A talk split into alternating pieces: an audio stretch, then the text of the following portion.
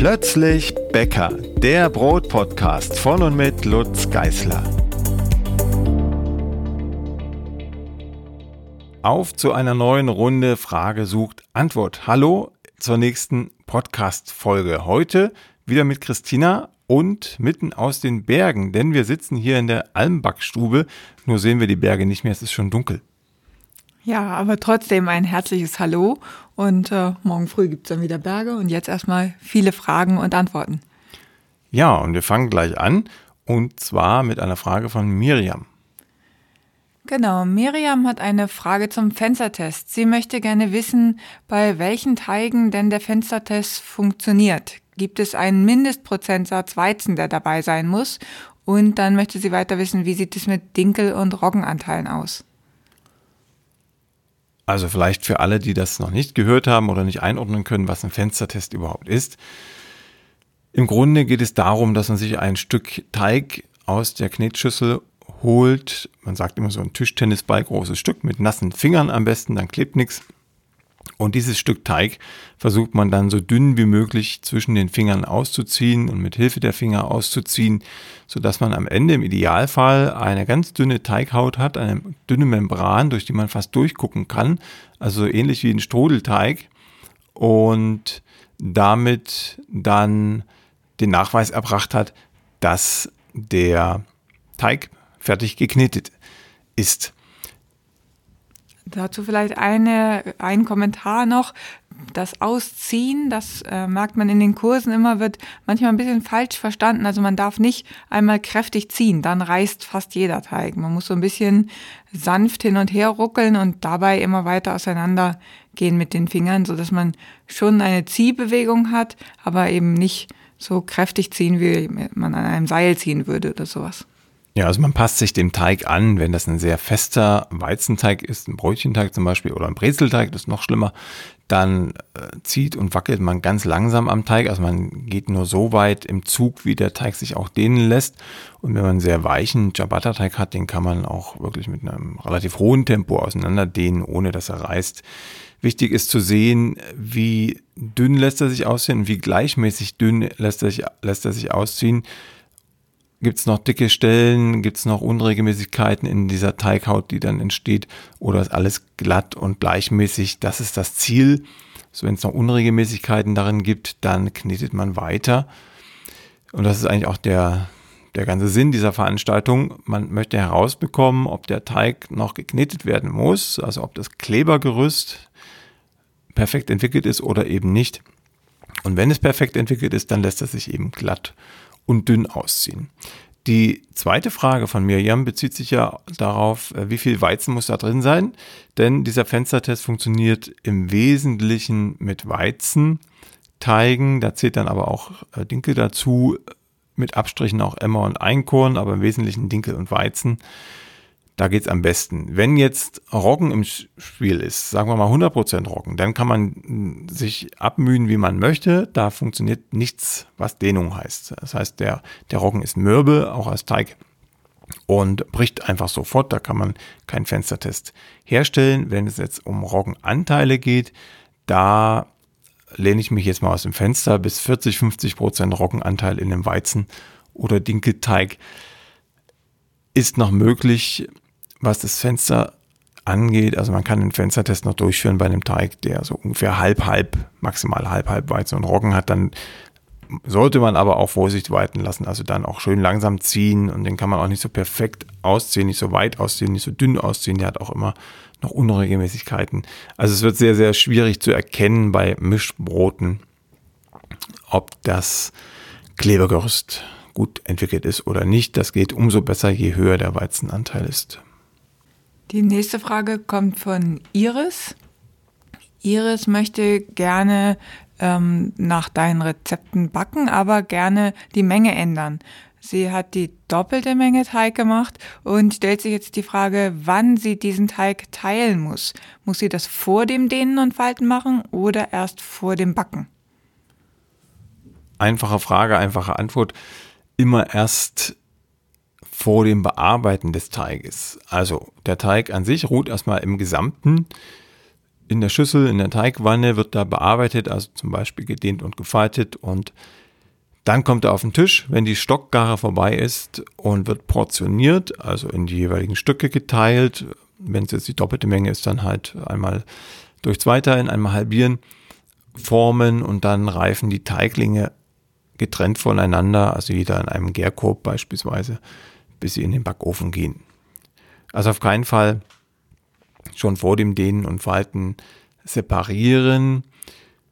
Es sei denn, man hat vor, den Teig ähm, in Abständen in den Ofen zu schieben. Dann könnte man sich das überlegen, ob man dann aber auch versetzt arbeitet, indem man zum Beispiel den einen Teig, die eine Teighälfte nochmal extra faltet, also zum Beispiel nach einer zusätzlichen halben Stunde nochmal faltet, um ein bisschen Zeit zu schinden, damit der eine Teigling, der nach Plan in der Rezeptur liegt, ähm, schon gebacken werden kann, während der andere noch ein bisschen Luft hat, beziehungsweise weniger Luft hat, weil wir ihn einmal mehr gefaltet haben, also da Luft rausgeholt wird, Gas rausgeholt wird und er dieses Gas wieder nachproduzieren muss und das dauert wieder seine Zeit. Wenn wir jetzt in einem Halbstundenrhythmus waren, dann dauert das eben auch eine halbe Stunde länger oder eine Dreiviertelstunde länger vielleicht, bis das Gas wieder im Teig ist und diese Dreiviertel, halbe Stunde hat der andere Teig Zeit zum Backen und dann kommt der zweite Teig etwas verspätet hinein. Also man kann sich schon den, ähm, den Prozess der Stockgare zunutze machen,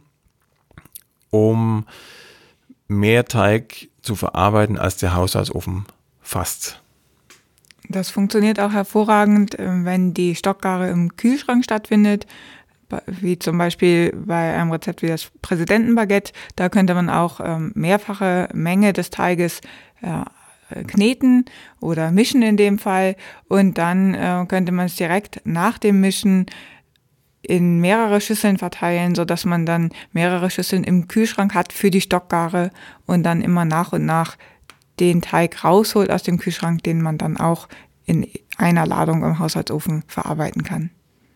Die nächste Frage, die kommt von Werner. Werner hat ein Problem, mit dem er nicht alleine ist. Das äh, hören wir ganz häufig, dieses Problem. Und zwar ähm, möchte er Rosinenbrötchen backen und da soll die Butter am Ende zugegeben werden. Das passiert ja immer dann, wenn relativ viel Butter in den Teig kommt, dann wird sie am Ende zugegeben. Und Werner hat jetzt das Problem, dass sich diese kalte Butter dann am Ende ganz schlecht unterkneten lässt. Und dafür hätte er gerne einen Tipp. Ja, ganz einfach. Wenn man eine Maschine hat, dann schalten wir die Maschine wieder aus und nehmen die Hand dafür. Das macht sich ganz gut. Also einfach äh, kurz die Hand reinhalten und richtig durch die Finger den Teig mit der Butter quetschen, dass die Butter erstmal ein bisschen Bindung eingeht mit dem Teig. Und wenn sie ein bisschen in den Teig eingearbeitet ist, kann auch die Maschine wieder angehen, vorher die Hand rausnehmen.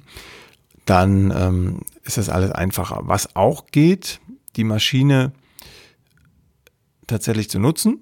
Das ist ja der Sinn der Maschine und keine Handarbeit anzulegen, sondern die Geschwindigkeit der Maschine ein bisschen zu erhöhen. Das äh, mit Vorsicht, bitteschön, je nach Teigkonsistenz kann man da höher drehen oder nicht ganz so hoch drehen, aber wenn man die Zentrifugalkraft nutzt, also den Teig, den es vom Schüssel, nee, vom, vom Knethaken an den Schüsselrand schleudert, dann wird die Butter auch deutlich besser eingearbeitet, als wenn man das auf niedrigster Stufe macht oder auf der nächsthöheren. Also kann man durchaus ein bisschen spielen mit der Geschwindigkeit, immer auf die Maschine aufpassen und der Maschine anpassen. Also ich selber bei einem sehr festen Teig zumindest äh, gehe dann bloß mal ähm, einen Bruchteil einer Sekunde kurz nach oben auf Stufe 3, 4, dann wieder runter und das mache ich ein paar Mal so in Intervallen und dann ist die Butter auch drin.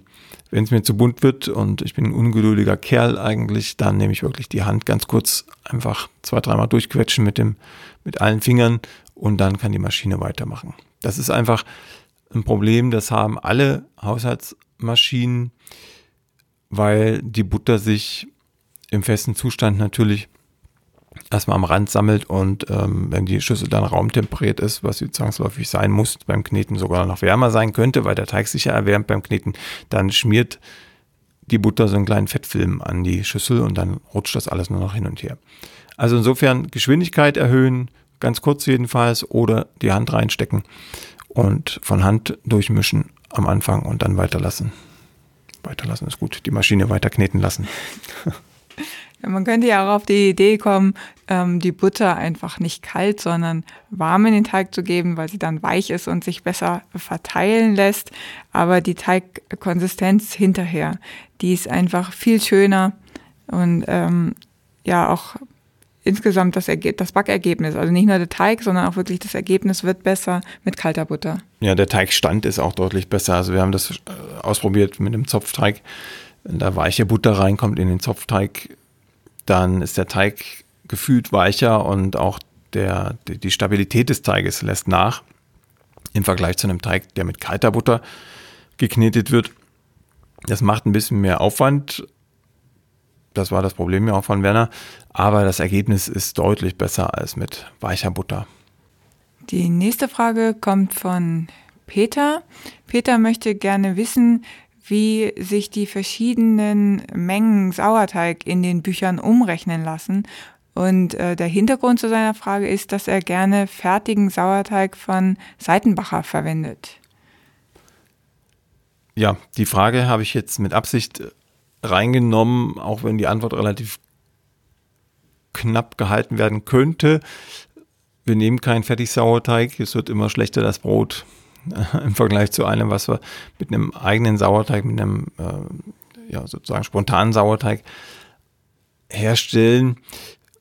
Ich habe im Blog vor geraumer Zeit mal einen kleinen Artikel hochgeladen, äh, in dem ich die Hersteller von, von Fertigsauerteigen, also von diesen Flüssig- oder Trockensauerteigextrakten ähm, angeschrieben habe und gefragt habe, was habt ihr denn da für Sauerteigtypen? Sind die noch vermehrungsfähig oder nicht? Welchen pH-Wert haben sie etc.? Also die Eigenschaften einmal dokumentiert. Das haben auch sehr viele geantwortet, nur leider Seitenbacher nicht.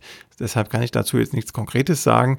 Aber ähm, in aller Regel sind diese Tütensauerteige tot. Das heißt, da ist nichts Lebendiges mehr drin, keine Mikroorganismen, die noch irgendwas täten, sondern es ist ein reines ich traue es mir gar nicht zu sagen, reines äh, Geschmacksmittel, wobei Geschmack ist schon übertrieben, finde ich. Das ist einfach ein sehr saurer, essigsaurer Pams, mit dem man seinem Brot keinen Gefallen tut, außer dass es halt ein bisschen säuerlicher wird und im Zweifel ein paar Enzyme im Roggen gebremst werden, die gebremst werden müssen, damit es nicht zu nass wird.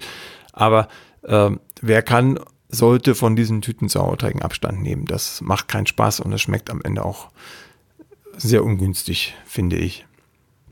Insofern eigenen Sauerteig ansetzen oder Sauerteig ausleihen oder klauen vom Nachbarn oder sauerteigbörse.de und sich einen Sauerteig schenken lassen, kostenlos. Ist, schenken ist immer kostenlos, ne? ähm, einfach, es gibt verschiedene Möglichkeiten, an, an echten Sauerteig ranzukommen und nicht an erhitzten Sauerteig, der in solchen Tüten, wenn er, vor allem wenn er flüssig abgepackt wird, ähm, eben inaktiviert sein muss, damit die Tüte am Ende nicht kaputt geht, wenn da noch Gase entstehen. Dann hat Eva eine kurze und knappe Frage. Sie fragt, ob sie alle Brote auch in der Kastenform backen kann. Ja. Kurze Frage, kurze Antwort. ja, vielleicht führen wir das noch ein bisschen aus. Das ist die einfachste Übung. Man kann also jeden Brotteig in eine längliche Form bringen und dann in den Kasten geben. Das ist kein Problem. Natürlich wird sich das, äh, der Geschmack ein bisschen verändern, weil der Krusteneinteil einfach kleiner wird als bei einem freigeschobenen Brot.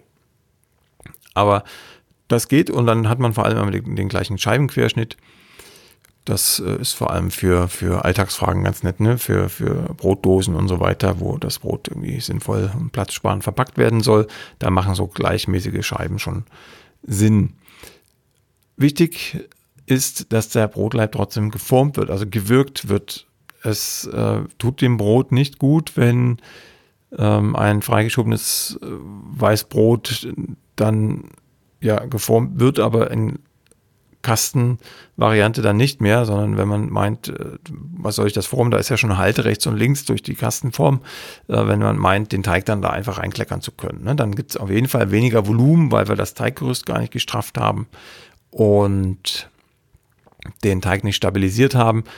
Das heißt, ein Kastenbrot, das nicht lang gewürgt wurde, sondern nur reingekleckert wurde, kriegt ganz andere Eigenschaften und macht keine Freude, ist kein Vergleich zu einem freigeschobenen Brot oder einem Kastenbrot, was wirklich gewürgt wurde. Klammer auf, Ausnahme ist wieder Roggen. Auch da kann man natürlich lang, lang wirken, aber äh, es ergibt letztendlich das gleiche Ergebnis, als wenn ich den Roggenteig da einfach reinklecker und glatt streiche. Aber zum Üben ist immer gut zu formen. Genau. Nächste Frage. Die nächste Frage kommt von Christina. Und Christina, die möchte gerne Brötchen backen, beziehungsweise sie backt schon Brötchen, aber sie würde gerne mehr als ein Brötchen davon essen. Dafür müssten ihre Brötchen aber leichter gelingen. Denn jetzt ist es so, dass sie eins isst und dann ist sie schon satt und ähm, sie wünscht sich, dass sie zwei essen kann und sie dafür leichter sind. Da hätte ich einen Tipp, die halbe Teigmenge. Das ist die einfachste Lösung. Ähm, die etwas ausführlichere Antwort lautet dann aber, ich, ich kann natürlich nicht jetzt sehen, wie die Brötchen aussehen. Vielleicht sind die auch schon okay und das geht nur noch besser, indem man Backmittel dazu gibt, also technische Enzyme, Emulgatoren etc. Das wollen wir natürlich nicht. Aber ähm, wenn ich jetzt davon ausgehe, dass die Brötchen relativ kompakt sind, auch im Vergleich zu dem, was zu Hause möglich ist, dann gibt es ein paar Möglichkeiten. Das Wichtigste ist, neben der Tatsache, dass der Teig perfekt ausgeknetet sein sollte, Stichwort erste Frage, ne, Fenstertest. Ähm, neben diesem Punkt ist wichtig, dass der Teigling selbst sehr straff geformt wird. Und das heißt bei Brötchen, bei Weizenbrötchen jedenfalls, dass wir den Teigling rund schleifen. Und schleifen heißt nicht, dass wir den wie ein Klosteig einfach in der Hand rund machen. Dann kriegt er nämlich keine Spannung, sondern ähm, er wird in der Hand oder auf dem Tisch rund geschliffen und das heißt, wir ziehen durch die Technik, durch die Technik der Hand, die Teighaut permanent nach unten und schieben sie sozusagen von unten in die Mitte des Brötchens, des Teiglings hinein, sodass wir ein, eine ganz gespannte, glatte Oberfläche kriegen. Und das ist der Garant dafür, dass viel Gas gehalten werden kann und ein entsprechend großes Volumen entsteht. Wenn man das Ganze wiederholt, also eine Zwischengare einschiebt, also den Teigling erstmal rundschleift, dann 15, 20, 30 Minuten liegen lässt, nochmal rundschleift, im Extremfall das Ganze nochmal ruhen lässt und nochmal rundschleift, dann kriegt man umso mehr Volumen. Das ist so ein kleiner Trick, der eine große Wirkung hat, also mindestens zweimal rundschleifen bei Weizenbrötchen. Dann gibt es ein tolles Volumen und eine schöne ähm, Kruste. Das hat auch noch einen Einfluss auf die Kruste, die ist vor allem dann glatt und bringt auch mehr Glanz wenn da nicht so viele Falten drin sind. Ansonsten, kleiner Tipp am Rande, mittlerweile ist es ja zu haben, das Brötchenbuch, dieses Jahr erschienen. Da gibt es alle Techniken nochmal in Bildform und natürlich alle möglichen Brötchensorten und auch die ganze Theorie dazu, was wichtig ist auf dem Weg zum guten Brötchen. Zu beziehen über brotbackbuch.de. Psst. Dann haben wir noch eine Frage von Matthias. Und zwar ist das auch eine Frage, ähm, die relativ häufig gestellt wird. Insofern denke ich, äh, sind da auch viele Hörer dran interessiert. Und zwar geht es darum, wie kriegen wir morgens frische Brötchen auf den Tisch, ohne dass wir in der Nacht schon aufstehen müssen.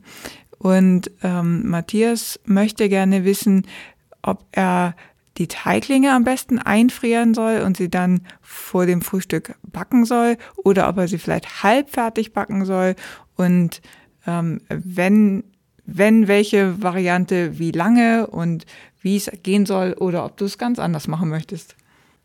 Ja, ist eine schwierige Frage insofern, als dass es so viele Möglichkeiten gibt und ähm, es jetzt ein bisschen auf den Menschentyp ankommt was präferiert wird. Also ich gehöre eher zur faulen Sorte. Meine Präferenz ist immer, die Brötchen am Abend oder schon Tage vorher fertig zu backen.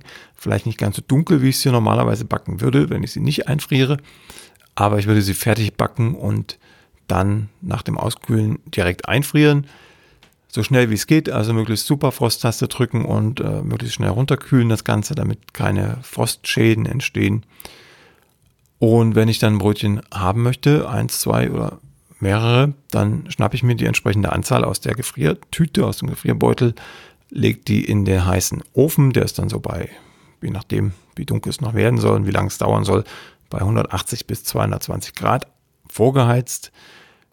Mit Heißluft mache ich das ganz gern. Die gefrorenen Brötchen kommen dann nochmal kurz unter den Wasserhahn oder werden eingesprüht mit Wasser und gehen dann in den heißen Ofen für fünf Minuten. Dann schalte ich den Ofen aus und lasse sie nochmal zwei, drei, vier Minuten im Backofen drin. Dann kommen sie auf den Frühstückstisch, ehe dann alle am Tisch sitzen, gehen auch nochmal fünf bis zehn Minuten ins Land und dann sind sie nicht mehr heiß und nicht mehr weich, denn wenn sie aus dem Ofen kommen, sind sie weich in der Kruste. Wenn sie dann noch draußen ein bisschen gelegen haben, dann werden sie knusprig. Das ist ganz wichtig. Wenn wir sie so lang aufbacken, dass sie schon beim Rausholen aus dem Ofen knusprig sind, dann sind sie beim Verzehr definitiv zu hart. Das macht keinen Sinn. Insofern sollten sie noch weich sein, wenn sie aus dem Ofen kommen und kriegen dann die Knusprigkeit beim Abkühlprozess auf dem Frühstückstisch. Die andere Frage, die man sich natürlich stellen kann, warum kann ich denn nicht auch die Teiglinge einfrieren und am Morgen einfach in den heißen Ofen schieben zum Aufbacken? Zwei Argumente dagegen und die dafür, so es die gibt, kann vielleicht Christina nochmal einflechten. Zwei Argumente gegen das Einfrieren von Teiglingen sind ganz einfach, dass es am Morgen länger dauert, als wenn ich das fertige Brötchen nochmal kurz aufbacke. Und äh, das Hauptargument ist, dass die Teiglinge durch den Einfrierprozess nicht besser werden. Also sie bauen immer ab, sie kriegen immer Frostschäden, das heißt, das Volumen wird ein bisschen kleiner. Ähm, wenn ich nicht wirklich so eine Art Schock, Schockfrost hinkriege, dann äh, arbeiten die Enzyme auch weiter im Teig, selbst wenn es gefroren ist, und bauen da das Teiggerüst ab, bauen die Stärke ab. Also es gibt immer Nachteile. Dann ist auch die Frage, in welchem Reifezustand bringe ich denn die Teiglinge in den Froster? Im einen Fall kann man sagen, ich lasse sie fast fertig garen und friere sie dann ein. Dann kann ich sie mehr oder weniger aus dem Tiefkühlschrank direkt in den heißen Ofen schieben, weil sie sind ja fertig gegangen. Ich kann sie dann nur nicht mehr einschneiden, weil sie den Knochen hart. Die andere Variante wäre, sie ein bisschen angehen zu lassen und dann einzufrieren und am nächsten Tag oder zum Beispiel über Nacht im Kühlschrank auftauen zu lassen und äh, dann noch auf ein bisschen Gare zu setzen oder zu hoffen. Aber das sind alles Unwägbarkeiten, dann weiß man am Morgen erstmal nicht, ist jetzt der richtige Reifezustand erreicht oder nicht. Und nebenbei habe ich eben auch noch diese ganzen Abbauprozesse, die weitergehen. Dann müsste ich ein bisschen mehr Hefe in den Teig geben, wenn ich das einfrieren möchte als Teigling. Ähm, ich müsste eigentlich, so macht es die Industrie, Stabilisatoren reingeben, bestimmte Enzyme reingeben, um diese Frostschäden zu kompensieren oder zu verhindern. Das ist alles relativ aufwendig. Was gut funktioniert, ist ähm, das mit festen Teigen zu tun oder mit Teigen, die sehr viel Fett enthalten. Also Croissant-Teiglinge zum Beispiel gehen super einzufrieren über ein paar Tage. Ähm, Brezelteiglinge gehen auch super einzufrieren über ein paar Tage. Man kann die dann auch schon laugen oder man friert sie ein und laugt sie dann im gefrorenen Zustand. Das geht auch und backt sie dann direkt auf im heißen Ofen. Das ist schon alles möglich, aber am sinnvollsten, am effektivsten und am schnellsten für den Morgen ist es immer noch, die Brötchen einfach fertig zu backen. Ein bisschen heller als üblich und dann am Morgen kurz in den heißen Ofen zu schieben. Ja, ich weiß gar nicht, wie du auf die Idee kommst, dass ich noch Vorteile finde, weil meine Variante ist auch die, sie fertig zu backen. Ich habe aber noch einen Nachteil vom Einfrieren der Teiglinge, denn ähm, wenn die Brötchen fertig gebacken sind, dann kann ich sie einfach in einen Gefrierbeutel tun und dann einfrieren. Wenn ich die Teiglinge einfrieren möchte, dann muss ich im Tiefkühler so viel Platz haben, dass ich sie alle nebeneinander legen kann, weil ich kann ja nicht diese weichen Teiglinge direkt in einen Gefrierbeutel tun. Also es ist auch vom Platz, den man normalerweise so im Haushaltstiefkühler hat, eher ungünstig, die äh, rohen Teiglinge einzufrieren. Wenn man ähm, Laugengebäck einfriert, bevor es gelaugt ist, dann sollte man darauf achten, dass man äh, Formen wählt, die man nicht mehr einschneiden muss. Also entweder bayerische Brezeln oder Einstrangzöpfe oder irgendetwas, was nicht eingeschnitten werden muss, weil das Laugen funktioniert im gefrorenen Zustand hervorragend, das Einschneiden leider überhaupt nicht. Die nächste Frage, die kommt von Uwe. Uwe äh, backt gerne ein bestimmtes Brot und zwar das Vierkornbrot aus dem Almbackbuch. Er ersetzt da Weizenmehl durch Dinkelmehl. Das ist aber gar nicht sein Problem, denn es schmeckt ihm sehr lecker, so wie er das backt. Er hat aber ein anderes Problem und zwar ähm, der Schluss. Das Brot bricht ihm nie an dem Schluss auf, der oben liegt und eigentlich eben ähm, dann aufplatzen soll, sondern es bricht immer unten seitlich auf. Und da möchte er gerne einen Tipp haben, wie er das besser hinbekommen kann. Das liegt schon auch am Dinkel, denn Dinkel kann weniger Wasser binden als Weizen. Das heißt, der Teig ist erstmal ein bisschen weicher und weichere Teige haben immer ein größeres Problem am Schluss aufzureißen oder am Schnitt aufzureißen, weil einfach der Teig, ähm, ja, wie soll ich sagen, ein bisschen ähm, duktiler, würde der Geologe sagen, reagiert. Das heißt, selbst wenn ich einschneide, dann verläuft der Schnitt in aller Regel oder wenn ich einen Schluss nach oben backe, dann muss ich schon arg viel Mehl reinarbeiten, damit der Schluss noch aufreißt. Es gibt jetzt ein paar Tricks.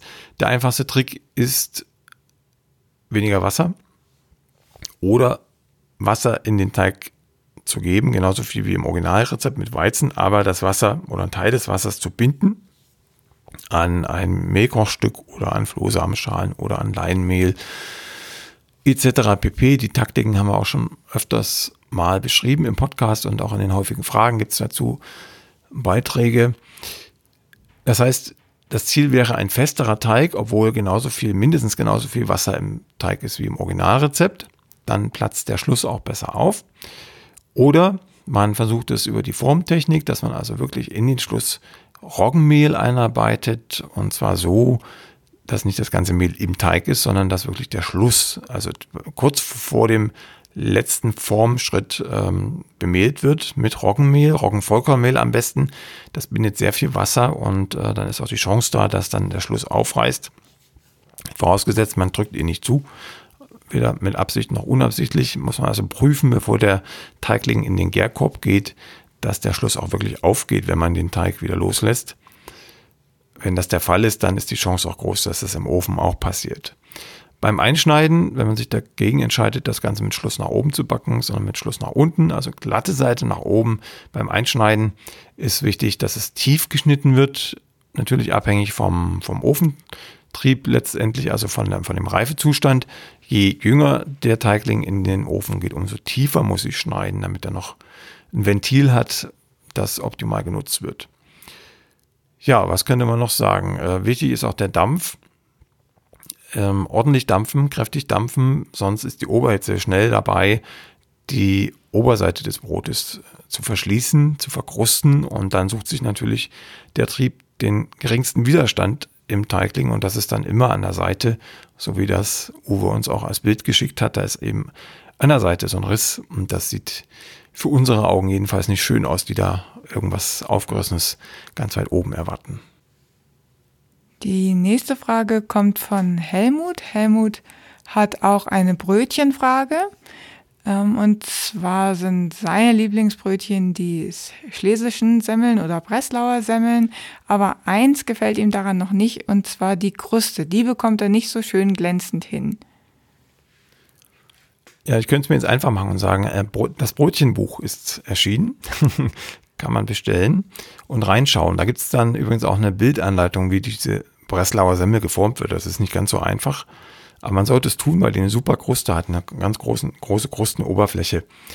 Ja, wie kriegen wir die Kruste so schön glänzend? Das betrifft ja nicht nur die Breslauer Semmel, sondern fast alle Weizenbrötchen. Ähm, einfach kurz und schmerzlos gesagt heißt vor und nach dem Backen mit Wasser absprühen. Wenn es einen stärkeren Glanz geben soll, dann macht es Sinn, die Teiglinge in einem Leinentuch zu lagern, zu reifen. Zu reifen ist gut, reifen zu lassen, das mit Kartoffelstärke oder mit Maisstärke bestaubt ist. Und zwar nicht einfach mit dem Sieb, das ist viel zu grob, sondern Stärke, die in einem ganz, ganz feinen Säckchen aufbewahrt wird. Und dieses Säckchen wird geschüttelt über dem Leintuch und dann kommt ein ganz feiner Nebel von Stärke auf das Tuch. Das reicht aus. Und wenn diese Stärke dann vor dem Backen benetzt wird mit Wasser, das, der Teigling zieht sie ja an sich ran beim Garen. Wenn diese Stärke auf dem Teigling dann benetzt wird mit Wasser, dann äh, entsteht durch das Backen äh, eine schöne glänzende Oberfläche, vorausgesetzt erstens, es wird kräftig bedampft im Backofen in den ersten Sekunden und zweitens, es wird nach dem Backen direkt nochmal mit Wasser abgesprüht, dann funktioniert das. Und die letzte Voraussetzung für den Glanz ist immer eine leicht feuchte Teiglingsoberfläche. Das heißt, der Teigling sollte nie antrocknen während der Gare, während der Reife. Sonst kann man sich aus dem Fenster lehnen, wie man will. Er wird nicht mehr so schön glänzen, wie Helmut das erwartet. Dazu passte ja auch die Antwort von vorhin ähm, mit dem Volumen der Brötchen. Da hattest du schon gesagt, ähm, dass die immer möglichst äh, viel Spannung haben sollen, eine glatte Oberfläche. Auch das gibt eine schöne glänzende Kruste dann. Dann haben wir eine Frage von Uschi. Uschi hat das Problem, dass ihr Brot, wenn sie es in den Gärkorb gibt, bis dahin ist kein Problem, aber dann kommt das Problem, wenn sie es wieder raushaben möchte aus dem Gärkörbchen, dann klebt es nämlich ganz furchtbar, so dass sie es da gar nicht rausbekommt, ohne dass es kaputt geht. Sie backt es dann trotzdem, aber ähm, die Oberfläche ist einfach dann kaputt. Und da hätte sie gerne einen Tipp, wie, die, wie sie das besser hinbekommt. Das ist auch ziemlich einfach. Wir hatten ja gerade schon bei dem Schlussproblem äh, gesagt, Roggen-Vollkornmehl ist eigentlich das beste Mehl von denen, die man eh mehr oder weniger zu Hause hat. Also das Gelköpfchen einfach kräftig mit Roggen-Vollkornmehl ausstauben. Und ausstauben heißt wirklich jede Stelle des Gärkorbes. Das ist eine bestimmte Technik, die man sich dazu eigen machen kann. Das Mehl in die Hand nehmen und dann mit Schwung durch die Finger rieseln lassen, dass sich das gleichmäßig verteilt im Gärköpfchen. Alternativ kann man auch so ein Puderzuckersieb nehmen, was, was den Puderzucker relativ gleichmäßig verteilt und in dem Fall dann halt das Mehl oder irgendein anderes ganz feines Sieb, mit dem man dann den Gärkorb gleichmäßig ausstreuen kann mit Mehl. Es gibt auch die Möglichkeit, sich äh, aus Stärke, Favorit ist da bei mir immer die Kartoffelstärke, und Wasser eine ganz, ganz dünne Suspension herzustellen und damit das Gärköpfchen einzustreichen und das trocknen zu lassen. Dann hat man so eine Grundierung, die auch schon Anti-Haft-Eigenschaften ähm, hat und dann trotzdem immer noch ein bisschen bemehlen. Das ist es eigentlich. Und der letzte Punkt vielleicht ähm, ist gar nicht das Gärköpfchen selbst, sondern der Teigling. Der Teigling sollte in aller Regel auch ringsherum bemehlt sein. Also wenn er fertig geformt ist, darf nirgendwo mehr eine Stelle sein, die noch klebt. Und wenn es das tut, dann sollte der Teigling nochmal einmal durchs Mehl gerollt werden, damit auch von dieser Seite her die Sicherheit da ist, dass nichts kleben kann. Ja, und damit äh, beenden wir die heutige Folge. Es gibt noch viel, viel mehr Fragen, die kommen dann in einer der nächsten Folgen dran. Wir machen jetzt erstmal Feierabend, senden schöne Grüße, abendliche Grüße, fast mitternächtliche Grüße von der Alm und sind bald wieder da. Genau, tschüss. Und morgen gucken wir uns dann erstmal die Berge wieder an. Ne? Ja, hoffentlich. tschüss. Die nächste Folge von Plötzlich Bäcker, dem Brot-Podcast, gibt es ganz bestimmt. Wenn du bis dahin meine Arbeit am Blog oder für diesen Podcast unterstützen möchtest, dann klicke dich auf plötzblog.de slash unterstützen. Vielen Dank.